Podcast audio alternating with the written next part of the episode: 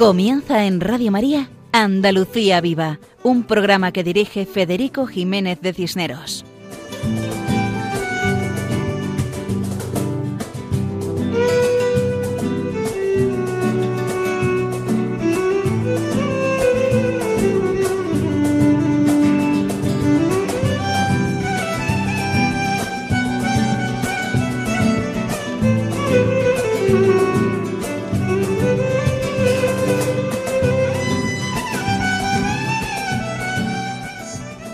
Cordial saludo para todos los que nos escuchan en esta madrugada del mes de diciembre.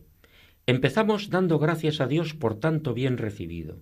Deseamos todo tipo de bendiciones sobre nuestros queridos oyentes de este programa titulado Andalucía Viva, dentro de la programación de Radio María. Esta emisora de radio es la voz de la esperanza, y en estos días previos a la Navidad estamos alegres con la fiesta de la esperanza. De ella, de la Madre de la Esperanza, de la Virgen María, hablaremos esta madrugada, como tiene que ser.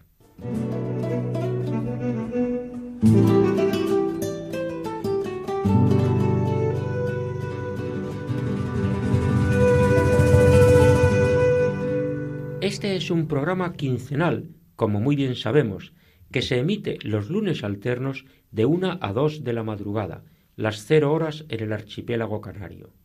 Hemos acabado el domingo y comenzamos la semana con alegría y entusiasmo en estos días de adviento, de espera.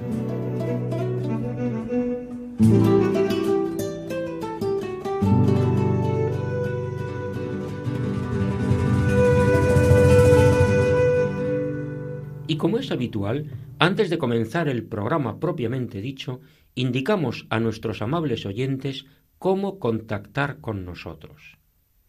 El programa tiene el correo electrónico con la dirección andaluciaviva@radiomaria.es. Repetimos, andaluciaviva@radiomaria.es y procuraremos contestar lo antes posible. Al finalizar este programa, repetiremos la dirección de nuestro correo electrónico.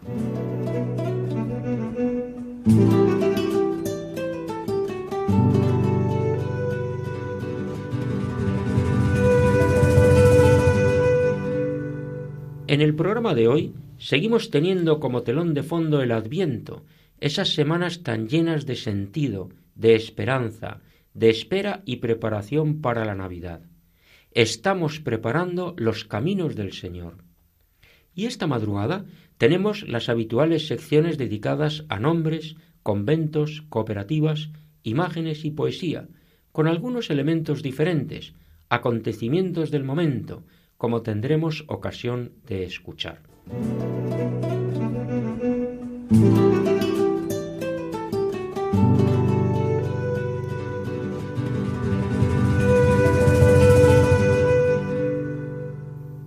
En la sección Nombres Cristianos, nuestro colaborador habitual Juan José Bartel Romero nos explicará hoy el municipio sevillano de San Juan de Andalfarache.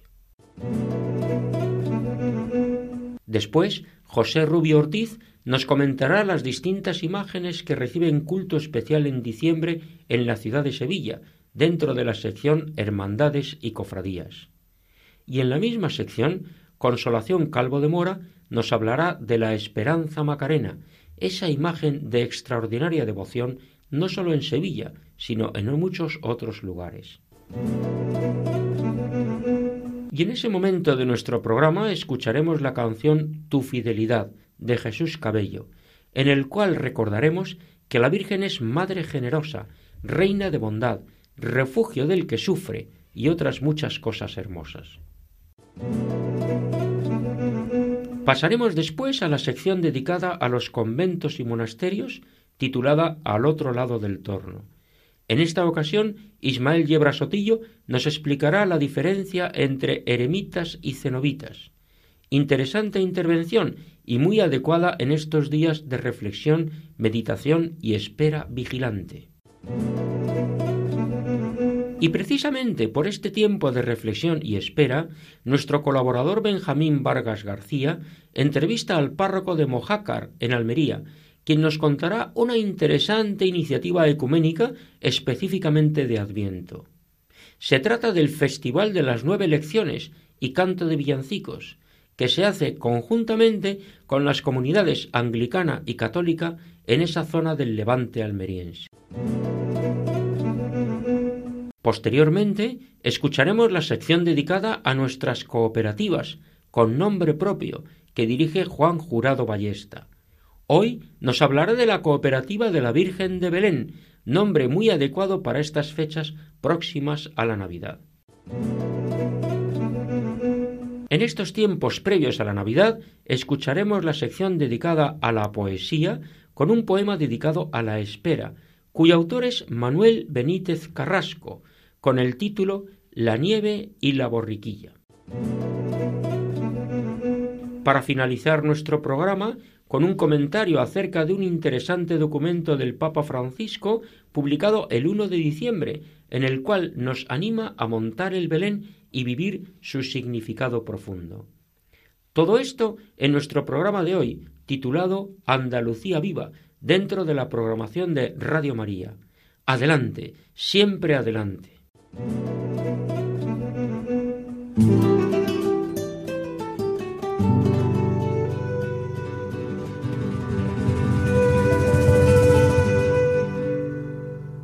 Comenzamos entonces con la sección Nombres Cristianos.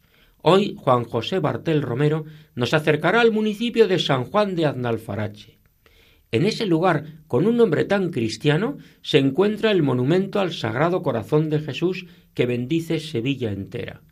Pero este monumento está enclavado en un lugar con una interesante historia. Adelante, Juan José. Hola amigos de Radio María. Tan cerca en la distancia, a una escasa legua y tan próximo en su historia, a pocos minutos del centro de Sevilla se halla uno de los enclaves más interesantes, hermosos y posiblemente desconocidos de la provincia. Sobre una altura de unos setenta metros sobre el río Guadalquivir, con unas bellísimas vistas sobre la planicie hispalense, el antiguo castillo de San Juan, hoy conocido como Barriada Loreto, o mejor aún como Cerro de los Sagrados Corazones, tiene un origen claramente relacionado con la topografía del lugar y su situación privilegiada con respecto a su entorno en la cornisa del Aljarafe, en la misma línea costera que Itálica y el Carambolo, en el margen derecho del río Guadalquivir y frente a Sevilla. Nos referimos a San Juan de Alnazfarache. Su estratégica situación se acentúa durante los periodos turdetano y romano, debido a su cercanía a la desembocadura del Guadalquivir en el conocido lago Ligustino, donde se realizaban los intercambios comerciales con Fenicia, Grecia, Roma y Cartago. Así, el origen del castillo de San Juan se remonta al periodo turdetano, en torno al siglo III a.C., según los datos de Plinio en el siglo I, lugar amurallado frente a Hispalis. A partir del emperador Augusto, se convierte en un municipio romano conocido como Oset Iulia Constantia, en el cerro de Chaboya, como zona amurallada. Llega la ocupación islámica y no tenemos noticias del lugar hasta el siglo XI con el rey Taifa al-Mutamid y será a finales del siglo XII cuando el califa almohade Abu Yusuf al-Mansor mande construir una fortaleza en este lugar. El proceso urbanizador almohade fue importantísimo pero de corta vigencia. No obstante, perviven en prácticamente todo su contorno unas espectaculares murallas que lo circundan, Hacia 1243 se entrega a la Orden Militar de San Juan de Jerusalén, de donde le viene no su nombre actual a la población, San Juan por la Orden Militar y Aznalfarache por el nombre de la fortaleza árabe Hins al-Faray. En enero de 1400, el arzobispo Gonzalo de Mena funda el convento de la Orden Tercera, aunque nada se conserva de la primera iglesia y monasterio. En los siglos XVI y XVII, la población se fue trasladando al barrio bajo y abandonando las dos mesetas que conformaban la superficie castelar, llenándose el lugar de fincas rústicas plagadas de olivos, tan solo atravesadas por el camino histórico que unía San Juan con Sevilla. Entre 1942 y 1950 se procede a la adquisición de estas fincas de olivares por parte de la Maestranza Aérea y Sector Aéreo de Sevilla para edificación de viviendas que sirvieran de alojamiento para su personal militar y civil. Tal privilegiado enclave cautivó al cardenal Segura, que tras arduas conversaciones obtuvo la autorización para construir un majestuoso complejo dedicado a los sagrados corazones de Jesús y de María, que sirvieran de mausoleo para albergar los restos del cardenal y de sus padres y hermanos. El popularmente conocido como Monumento al Sagrado Corazón se comenzó a edificar bajo la dirección del arquitecto Aurelio Gómez Millán y se compone de una torre central de ladrillo visto de 33 metros de altura, con detalles neomudéjares y barrocos, coronada por una estatua de Jesús, obra de José Lafita Díaz, el mármol blanco y de 8 metros de altitud. Está situado en un patio semicircular de 75 metros de diámetro con columnatas y accesos a las dependencias del convento de las misioneras cruzadas de la iglesia, al Colegio de las Teresianas, a la iglesia parroquial construida en 1708 con el retablo de los Santos Juanes, obra de Miguel Cano, en 1634, con cinco óleos de Juan del Castillo, compañero de Diego Velázquez y maestro de Bartolomé Murillo, también a la casa de ejercicios y al jardín de Betania, con hospedería. En la cripta subterránea se encuentra la capilla de San Pío X, donde está enterrada la familia Sánchez d'Alp, y en el panteón del cardenal se venera una Virgen de la Misericordia de alabastro y las tumbas de los padres y tres hermanos del cardenal Segura. En el centro del castillo, por último, hay un interesantísimo enclave arqueológico museizado, visitable en ocasiones, aunque se siguen realizando labores de investigación y excavación.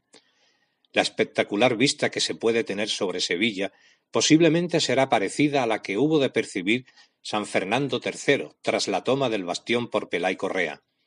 Tiene como patrón la localidad a San Juan Bautista y el 24 de junio tiene comienzo sus fiestas. Este día es también el escogido por la Hermandad Sacramental de San Juan Bautista para la salida del Corpus Christi por el barrio bajo, con su popular San Juanito. Y hasta aquí nuestro recorrido por una población sevillana con nombre de santo. Hasta el próximo programa, amigos de Radio María. Muchas gracias, Juan José Bartel Romero, por tu explicación de San Juan de Andalfarache, interesante lugar rico en historia y tan vinculado a la fe cristiana desde tiempos tan antiguos.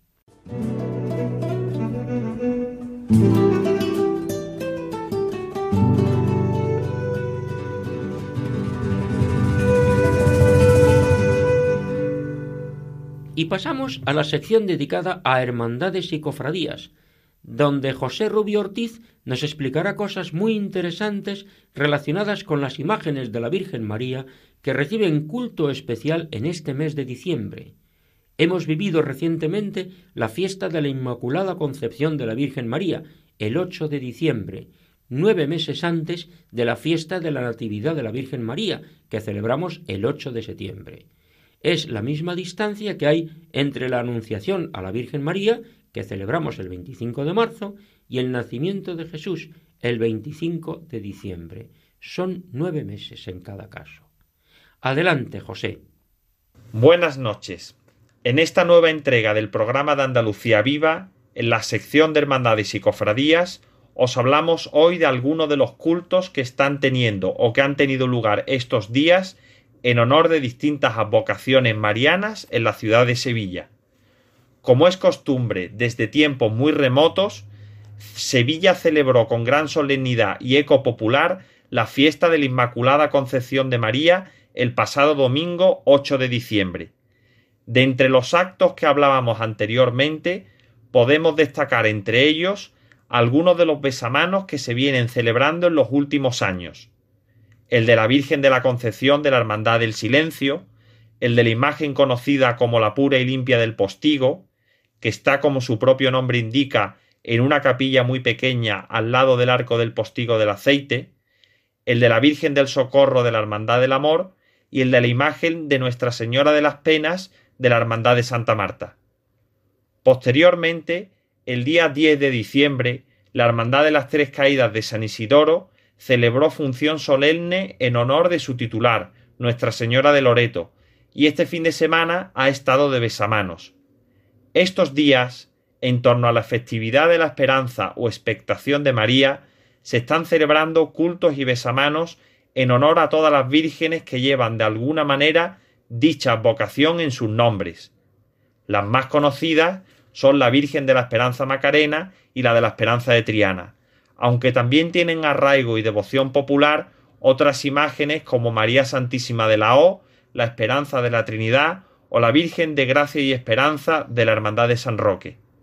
No quisiera dejar de aclarar que todas las imágenes anteriormente citadas, excepto la pura y limpia del postigo, son dolorosas que procesionan en la Semana Santa de Sevilla.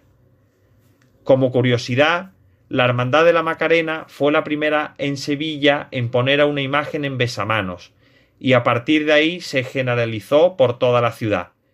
Esto ocurrió el 18 de diciembre, Día de la Esperanza, del año 1925. Muchas gracias a José Rubio, que nos ha enriquecido con su explicación acerca de las imágenes marianas que reciben culto especial en este mes de diciembre.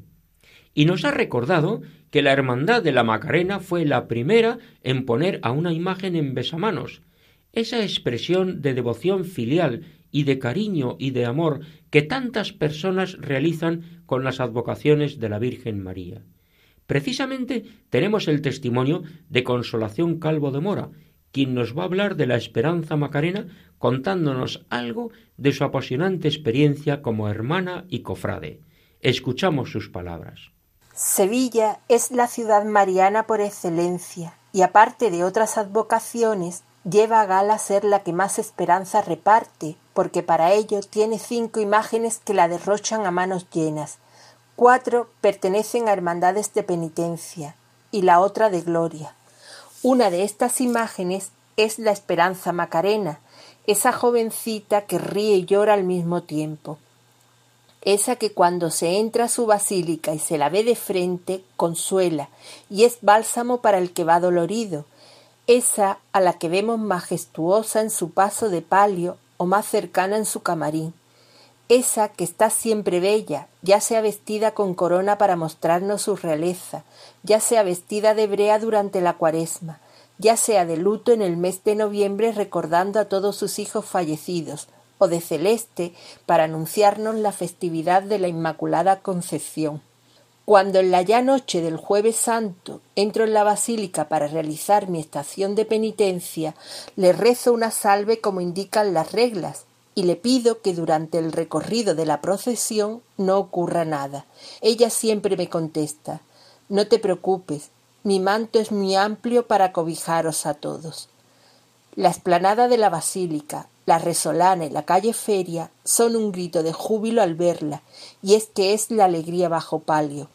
Aún está muy presente en la retina de todos los que presenciaron su salida de la Plaza de España tras la misa estacional por el cincuentenario de su coronación canónica al son del paso doble Suspiros de España. Cómo andaba ese palio al compás de la música, cómo la mimaban sus costaleros, cómo se afanaron buscando la perfección los músicos de la banda del Carmen de Salteras, cómo transmitió ella a todos la alegría de la vida, vida que se anuncia el 18 de diciembre con la expectación del parto, su festividad, y para ello sus priostes se esmeran en preparar la basílica con damascos, flores y cera, y que baje desde su camarín hasta la cercanía de sus hijos, que con gran amor van a saludarla y a presentarle sus respetos en un solemne besamanos. Otro momento importante en su recorrido procesional es su paso por el convento de las Hermanas de la Cruz, sus madrinas de la coronación.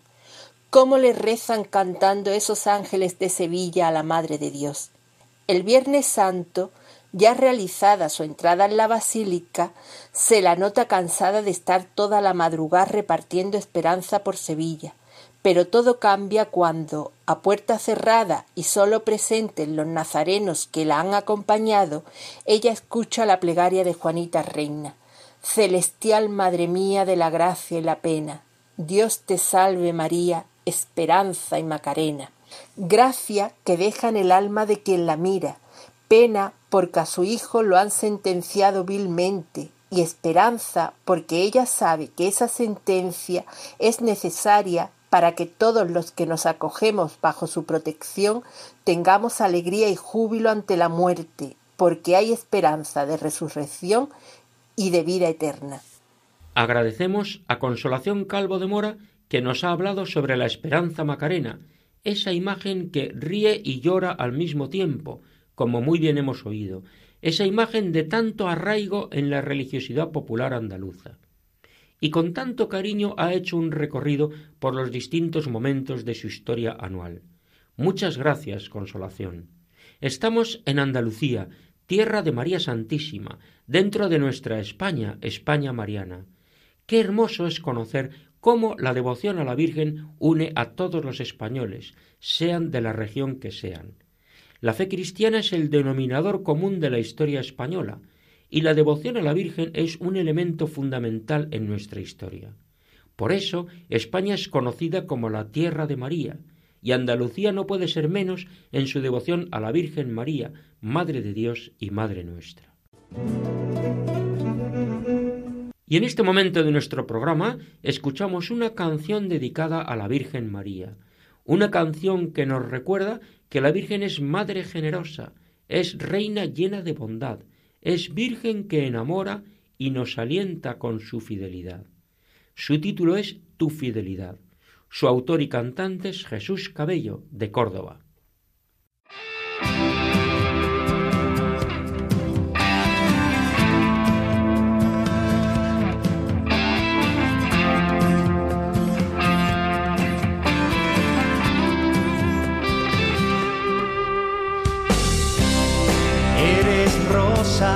Escogida por el sol. Es tan puro relicario tu corazón, bella estrella que nos guía de camino hacia el mar, el sagrario de la vida más humilde y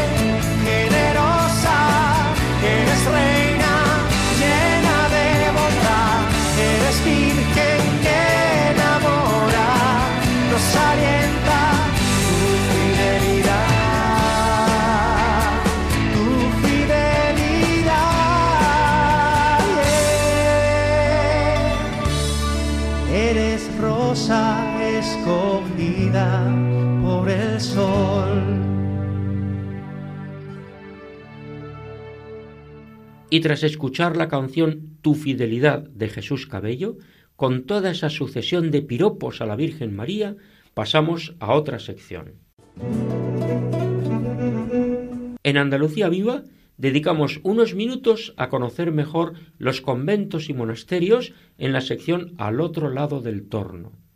En el programa de hoy contamos con la presencia una vez más de Ismael Yebra Sotillo, especialista en conventos y monasterios españoles, quien nos explica la diferencia entre eremitas y cenobitas. Tratamos hoy, en el programa dedicado a la vida contemplativa, la diferencia existente entre eremitas y cenobitas.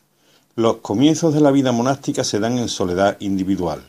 Los anacoretas buscaban a Dios aislándose de la sociedad, habitando cuevas, desiertos y montañas escarpadas. Allí, alejados de las cosas materiales y desprendidos de todo lo innecesario, pensaban que podían encontrar el escenario adecuado para poder llevar a cabo la sabiduría de la vida espiritual y encontrarse más cerca de Dios. Los anacoretas se dan en todos los tiempos y en todas las religiones. Tenemos el ejemplo de la escuela filosófica del cinismo, nacida en la Grecia antigua de la mano de Antístenes y que encuentra en Diógenes a su más conocido seguidor. Los cínicos vagaban de un lado para otro, tomando como modelo al perro, de ahí deriva su nombre, e intentaban vivir aislados de la sociedad y en unión con la naturaleza. Tal era el desprendimiento de las cosas materiales que, según se cuenta, deambulaba Diógenes de un lado para otro cubierto de una piel de animal con un báculo y una cazoleta, cuando vio a un joven beber en una fuente utilizando las manos para tomar el agua. Diógenes cogió la cazuela y la estrelló contra el suelo, al tiempo que gritaba Tampoco tú me haces falta. La abundancia de cuevas y anacoretas en ciertas zonas generalmente desérticas daba lugar a situaciones de abandono extremo y desvarío mental, por lo que algunos que moraban por el desierto de Egipto comenzaron a visitar a Antonio, igualmente anacoreta como ellos, y fueron muchos los que solicitaron a Antonio consejo y la dirección de su vida aislada, pidiéndole más tarde que se convirtiera en su padre espiritual. De ahí su nombre de San Antonio Abad, de Abba, padre, al convertirse en el primer abad de una comunidad eremítica que vivía en la soledad y el aislamiento del yermo bajo la dirección espiritual de Antonio, que es considerado así padre del monacato cristiano. Estamos hablando de la segunda mitad del siglo III de nuestra era. De forma no contraria sino complementaria, aparece en el siglo IV la figura de San Pacomio, soldado romano que se convirtió al cristianismo al pasar por Alejandría y quedar impresionado por la actitud de los cristianos basada en la caridad. Decidió retirarse al desierto y llevar la vida de ermitaño, aunque posteriormente pensó que era mejor crear comunidades de monjes que vivieran en comunidad y que eh, se, a los que les dictó una regla que lleva su nombre. En ella se aunaba la vida espiritual con el trabajo manual y comunitario, espejo en el que se miraría posteriormente San Benito de Nurcia para dictar su regla para monjes. La forma de vida de los cenobios o monasterios pacomianos fue seguida por otras comunidades cristianas, llegando a ser nueve las fundadas en tiempos de San Pacomio. San Antonio Abad, padre de monjes ermitaños, y San Pacomio, fundador de monasterios de vida comunitaria, son considerados como los fundadores de dos formas de vida hasta cierto punto diferentes dentro del monacato cristiano la eremítica y la cenobítica. El paso de los años haría conjugar ambas formas de entender el monacato, que como he dicho antes, no son excluyentes sino complementarias. En un intento de aunar ambos tipos de vida aparece la figura de San Romualdo, que en Camaldoli, Italia, funda un monasterio basado en las antiguamente denominadas lauras. Estas eran recintos amurallados en los que habitaban diversas casitas eh, monje ermitaño, pero que se reunían para ciertos actos comunes como la Eucaristía o el rezo de ciertas horas litúrgicas. De forma parecida ocurre con la cartuja. San Bruno no dictó la regla, sino que su comunidad de la Gran Chartreuse, situada en las proximidades de Grenoble, seguía una guía de usos y costumbres que fueron recogidos por su sucesor San Guigo I. Los monasterios denominados cartujas se expandieron por el mundo y se distribuyen en celdas individuales situadas alrededor de un claustro y en las que el monje permanece gran parte del tiempo en vida solitaria, aunque comparten igualmente ciertos momentos de oración comunitaria. Quedan así establecidas estas dos formas de vivir el monacato, más bien tres, que siguen vigentes para que cada persona que se sienta llamada a la vida en soledad y contemplación encuentre el mejor camino para acercarse al Padre. Nuestro agradecimiento a Ismael Yebra Sotillo por su interesante explicación de los eremitas y los cenobitas, de los cuales podemos aprender la paciencia de la espera y la virtud de la esperanza. Nos despedimos de él hasta la próxima ocasión. Muchas gracias. Continuamos nuestro programa titulado Andalucía Viva, donde pretendemos dar a conocer la realidad andaluza y su importancia religiosa. Programa que pueden ustedes escuchar quincenalmente la madrugada de los lunes en la sintonía de Radio María, la voz de la esperanza. Y en esta ocasión escuchamos la entrevista que ha realizado a nuestro colaborador Benjamín Vargas a don Miguel José Esteban Jerez, párroco de Mojácar, en la diócesis y provincia de Almería. Anglicanos y católicos rezan juntos, cantan juntos, unidos en la espera del nacimiento del Mesías. Adelante, Benjamín. Hablamos ahora con don Miguel Esteban Jerez, párroco de la iglesia de Santa María de Mojácar, con quien vamos a conocer una bonita iniciativa ecuménica que se celebra en su pueblo, consistente en el Festival de las Nueve Lecciones, un acto de adviento en el que se realiza un hermoso tiempo de convivencia con la comunidad cristiana anglicana que habita en este bonito pueblo costero del levante almeriense. Don Miguel, buenas noches y bienvenido a nuestro programa. Buenas noches, buenas noches. Don Miguel, ¿Cómo y cuándo surge esta iniciativa? Bueno, esta iniciativa comunica surgió, creo, hace aproximadamente unos 10 o 12 años, cuando el párroco que había aquí, pues con el, con el sacerdote anglicano, lo hablaron y parece ser que es una tradición muy antigua que tienen los anglicanos. Pues decidieron pues, hacer esa celebración en la iglesia, ya que ellos no tienen un templo grande para poder celebrar el festival este, el festival de las nueve lecciones, pues decidieron hacerlo en la iglesia del pueblo, en la iglesia católica. Sí. ¿Y en qué consiste esta celebración? Esta celebración consiste en ir alternando o leer algunas lecturas del Antiguo Testamento donde se va anunciando la venida del Mesías y, y, algunos también ya se termina con, con el Evangelio de, o de Mateo y al final también el prólogo de San Juan. Y iban alternando villancicos ingleses y villancicos católicos, bueno, los villancicos nuestros de, de, nuestra tierra, ¿sí? En eso consiste, ¿verdad? Se va haciendo, hace primero la lectura, se canta, canta lo inglés, luego después se hace la lectura y se va alternando la lectura en inglés y en español. Don Miguel, ¿y cómo es la integración y la acogida en el pueblo de esta actividad? El pueblo, bueno, estaba encantado porque al fin y al cabo la, la comunidad inglesa aquí es muy grande hay un grupito también de, de católicos ingleses e irlandeses, y, pero sobre todo la comunidad grande que hay son anglicanos. Y muy bien, muy bien aceptado por, por parte del pueblo, colaboran. De hecho, el que vienen desinteresadamente el coro rociero a cantar en la celebración y, y a veces viene también la coral también del pueblo, se van alternando y muy bien, muy bien acogido. Además, veo yo que la comunidad anglicana se sienten acogidos, se sienten queridos de que se les reciba y que celebremos esta celebración conjunta. Sí. Es como una celebración de la palabra que se va leyendo la historia de, de la salvación desde el principio hasta, hasta que nació Jesús. Muy bien, lo, lo, la gente lo suele acoger bastante bien, sí. Todo esto será fruto de una buena relación entre ambas comunidades, ¿verdad? Sí, hay, de hecho, ellos mmm, estaban celebrando, había una pequeña iglesia que se les dejó a ellos que en, en agua de medio, donde ellos se les cedió la iglesia para que pudieran reunirse, tener su, su culto, ellos para que pudieran celebrar su, su, culto los domingos.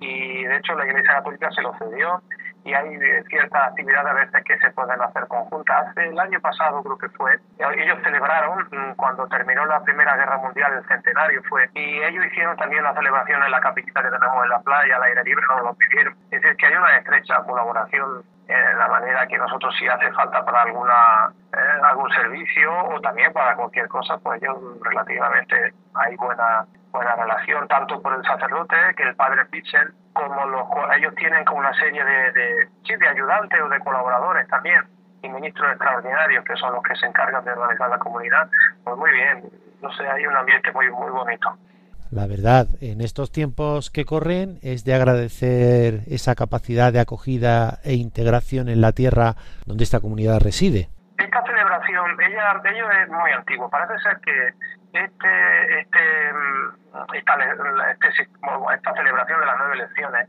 ya la, impuso o la inventó o la organizó el obispo de Canterbury al principio, al final del 1800, por el 1880. Eh, en, Cornwall, en Cornwall, en Gran Bretaña, parece ser que él instituyó esta celebración y luego pues, parece ser que se ha hecho como extendida a toda la iglesia africana.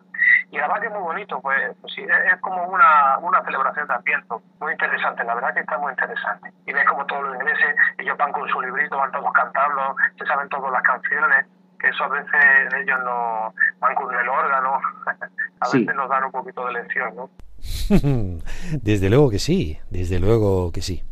Ellos, toda la comunidad cantando y está todo con su librito, muy, muy, muy nos dan a todos unos folletitos para poder seguir la celebración. El que quiera cantar en inglés, la canta en inglés. Está bien. Muy bonita. Don Miguel Esteban Jerez, párroco de la iglesia de Santa María de Mojácar, muchas gracias por atendernos a los micrófonos de este programa Andalucía Viva. esperamos por aquí, en esta parte del sureste almeriense, en Mojácar, eh, que en el verano hay mucha gente y ahora estamos menos. pero que, bueno, pues hacemos la, la comunidad por lo que podemos, atender a los visitantes del verano y en el invierno también, que hay mucha gente ya que ya está viviendo por aquí, pues atendemos la comunidad en la manera que podamos. Magnífico. Y que así sea siempre con la ayuda del Señor y su Santísima Madre, la Virgen María. Exactamente. Nuestra patrona, la Virgen del Rosario, San Agustín, a ella le encomendamos eh, esta tarea tan grande que, que, que tenemos por aquí, por esta tierra. Pues muchísimas gracias, don Miguel, por atender a los micrófonos de Radio María en esta madrugada del 16 de diciembre tercer lunes de Adviento. Un saludo a los radioyentes de Radio María. Un saludo, buenas noches. Agradecemos a Benjamín Vargas la entrevista realizada a don Miguel Esteban, párroco de Mojácar. En estos días de Adviento, en los cuales hemos celebrado la festividad de la Inmaculada Concepción de la Virgen María, que se caracteriza singularmente por su humildad. La Virgen María es humilde, y la humildad es una virtud fundamental. La persona humilde perdona y pide perdón. Todos podemos experimentar el amor misericordioso de Dios, pero sólo la persona humilde perdona y pide perdón. En estos días de Adviento, en los cuales nos preparamos para la venida de Jesucristo, esforcémonos por ser humildes, imitando a la Virgen María, que es Madre de Dios y Madre nuestra.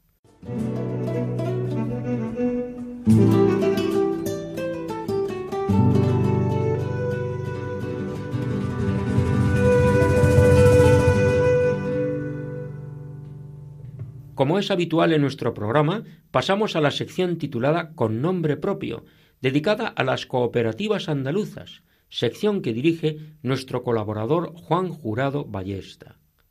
En esta ocasión nos acerca a una cooperativa que tiene el hermoso título de Virgen de Belén, patrona de Pilas, en la provincia de Sevilla.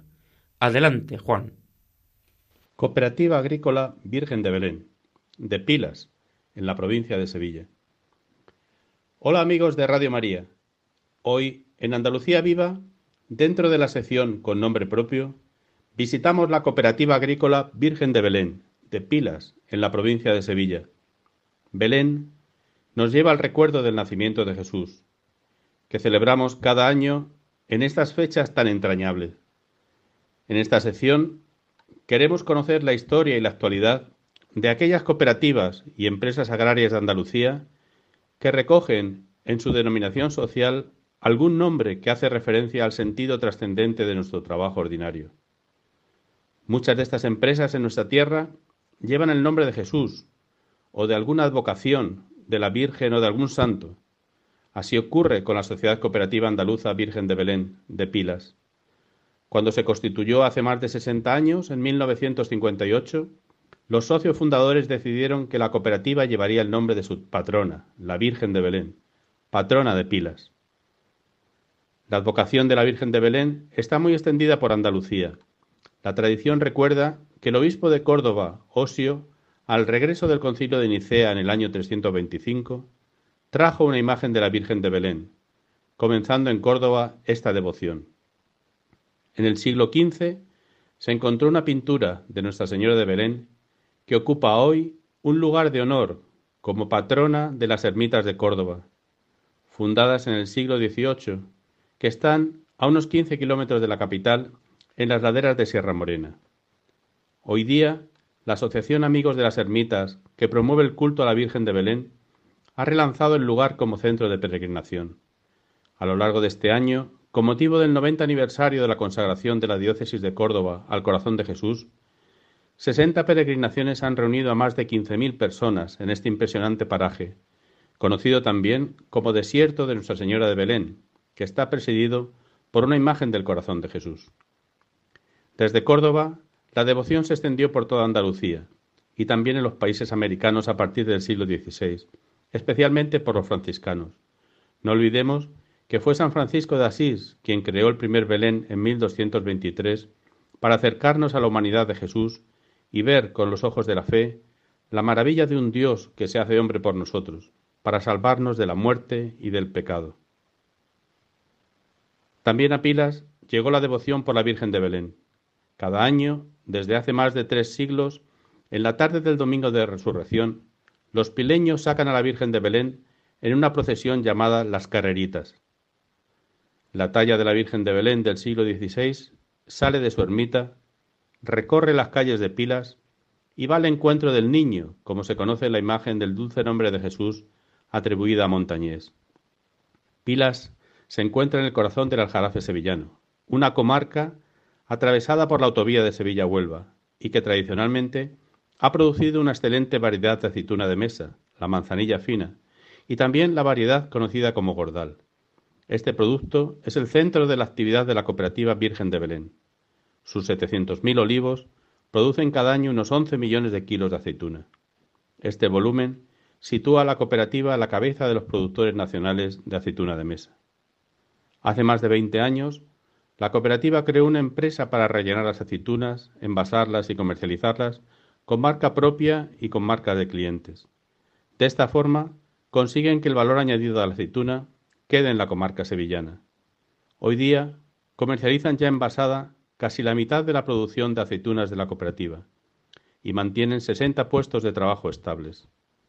La calidad y su variedad, verde o negra, enteras o en rodajas, rellenas, han conseguido que sus productos lleguen a toda España y se exporte a una gran diversidad de países. Los 800 socios olivareros de la Cooperativa Virgen de Belén llevan al mundo el producto de su trabajo, realizado bajo el amparo y protección de su patrona y patrona de pilas, la Virgen de Belén. Adiós amigos, os esperamos en nuestro próximo programa de Andalucía Viva. Muchas gracias a Juan Jurado Ballesta, que nos ha explicado la cooperativa dedicada a la Virgen de Belén, patrona de pilas, en la sección con nombre propio de nuestro programa Andalucía Viva, dentro de la programación de Radio María.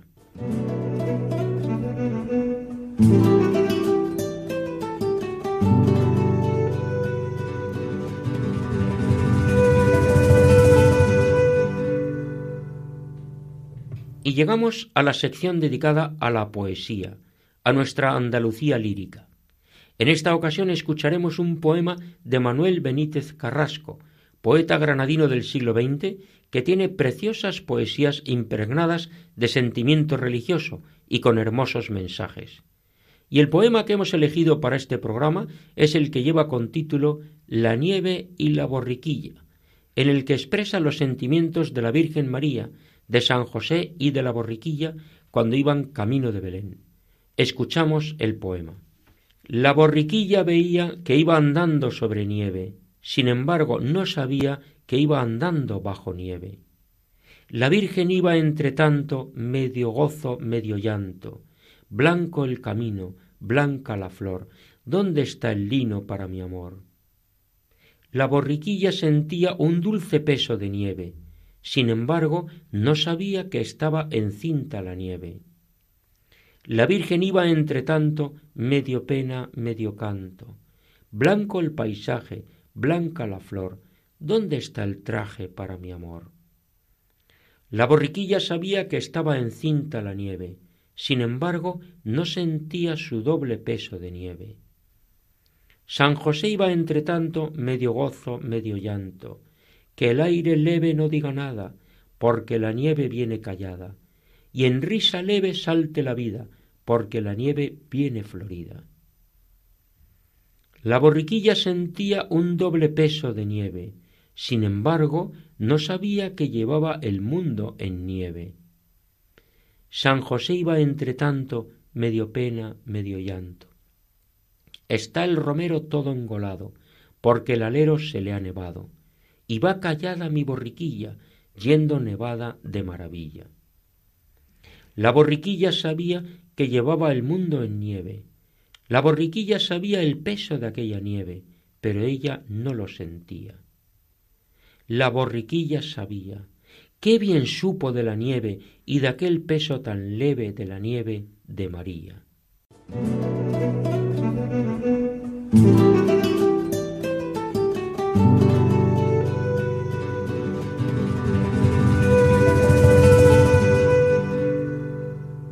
Y como último asunto del programa de hoy, nos hacemos eco del documento del Papa Francisco dedicado al Belén, al pesebre, al nacimiento. Como seguro que conocen nuestros oyentes, el Papa estuvo en Grecio el 1 de diciembre de este año 2019 y publicó una carta apostólica titulada Admirabile Signum, que se traduce por hermoso signo, y se refiere al hermoso signo del pesebre, del nacimiento del Belén.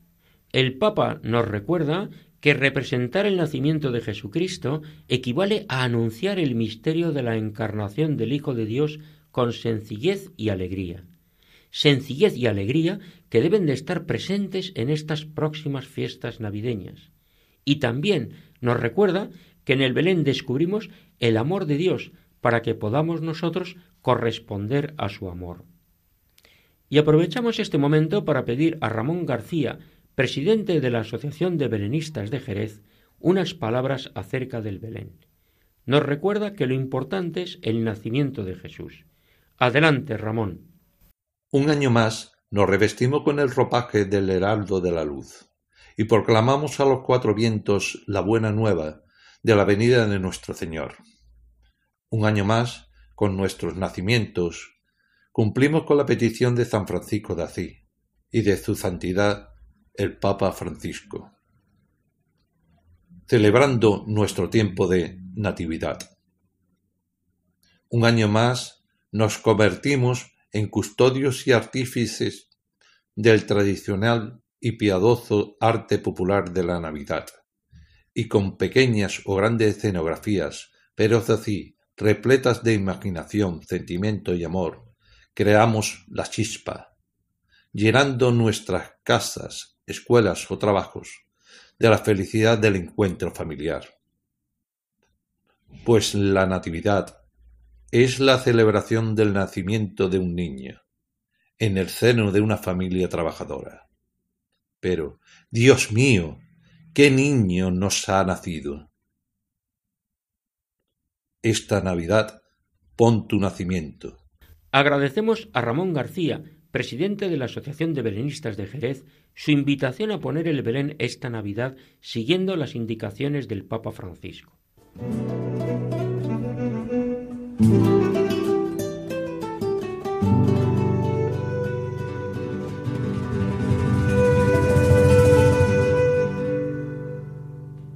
En nuestro próximo programa, el 30 de diciembre, comentaremos esta carta apostólica.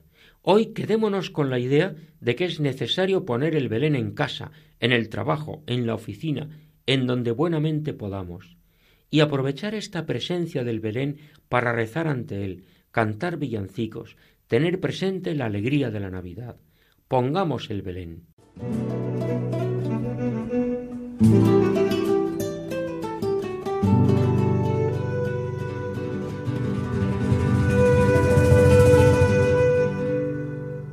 Queridos oyentes, estamos terminando el programa de hoy. Antes de despedirnos, les repetimos nuestro correo electrónico para que puedan comunicarse con nosotros. Pueden escribirnos a la siguiente dirección: andaluciaviva arroba Repetimos, andaluciaviva arroba y les contestaremos con mucho gusto. Agradecemos todas las sugerencias. Desde Andalucía, tierra de acogida, tierra de María Santísima, reciban un saludo muy cordial, de corazón.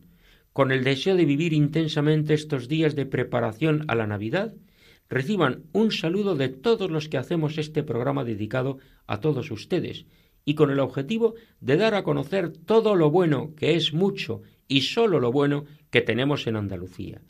Y tras esta despedida por hoy, les pedimos que continúen con la sintonía de Radio María. Hasta el próximo programa, si Dios quiere.